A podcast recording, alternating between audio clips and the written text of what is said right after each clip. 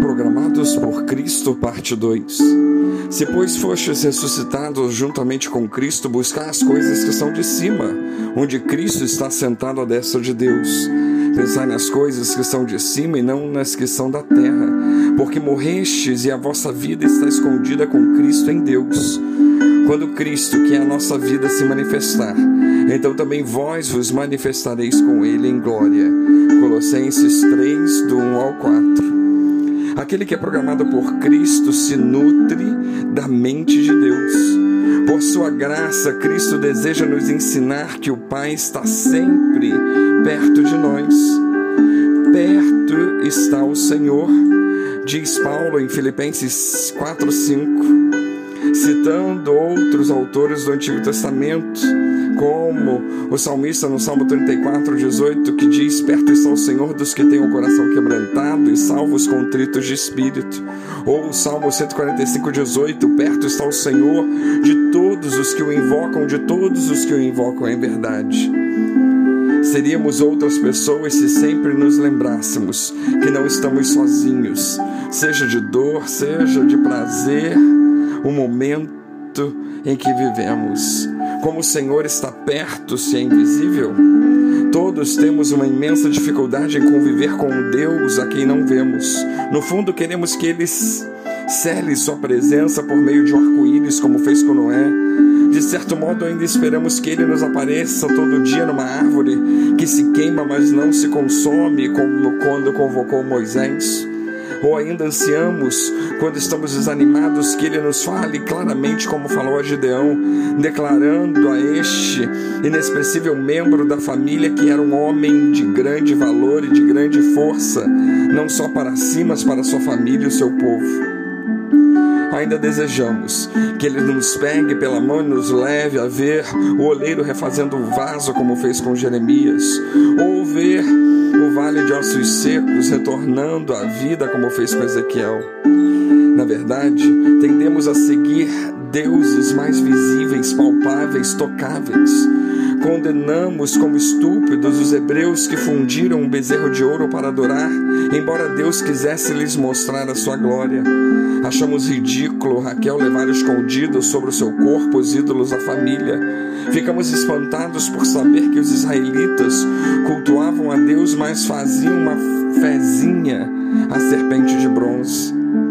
Queremos ver Deus face a face como Moisés e o veremos espiritualmente falando se o levarmos a sério. O Deus com quem Moisés conversava foi o Deus que impediu o seu, que o seu amigo entrasse na tão esperada terra prometida. O Deus que impede que o fogo destrua uma sarça é o mesmo Senhor que consome os nossos pecados.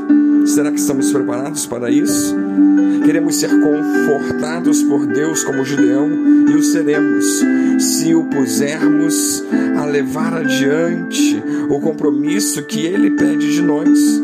No caso, enfrentar com pouca gente um grande exército. O Deus que nos conforta é o mesmo consolador que espera que façamos o que ele nos pede. Queremos ser conduzidos por Deus pelas olarias e vales e o seremos se corrermos o risco de passar uma temporada no calabouço como Jeremias e nem ter o que comer literalmente e às vezes comer um livro como Ezequiel.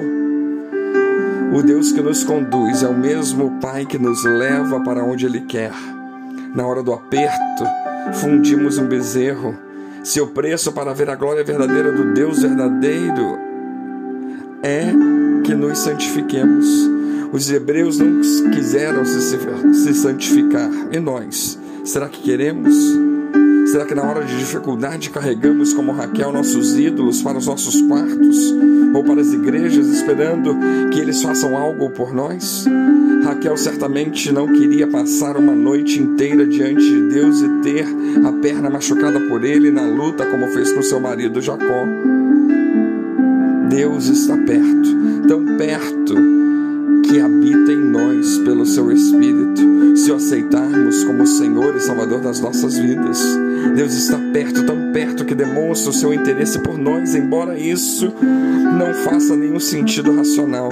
Deus sabe o nome de cada estrela, que são bilhões, e conhece o nome de cada um de nós, os que estamos vivendo e os que já morreram e os que hão de nascer.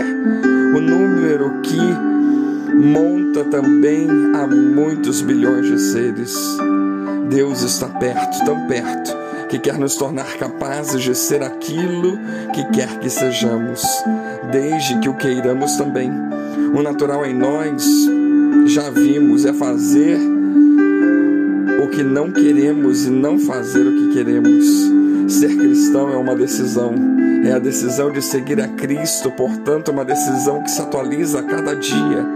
E nesta caminhada, que Deus venha nos capacitar, que Deus venha guiar cada passo nosso, em cada trajeto, em cada alvo. Pois caminhar sem o Espírito é uma tragédia que tem vitimado muitos ao nosso redor. Portanto, sejamos espirituais, ou seja, vivamos segundo o Espírito de Deus, vivamos programados por Deus. Que Deus nos abençoe.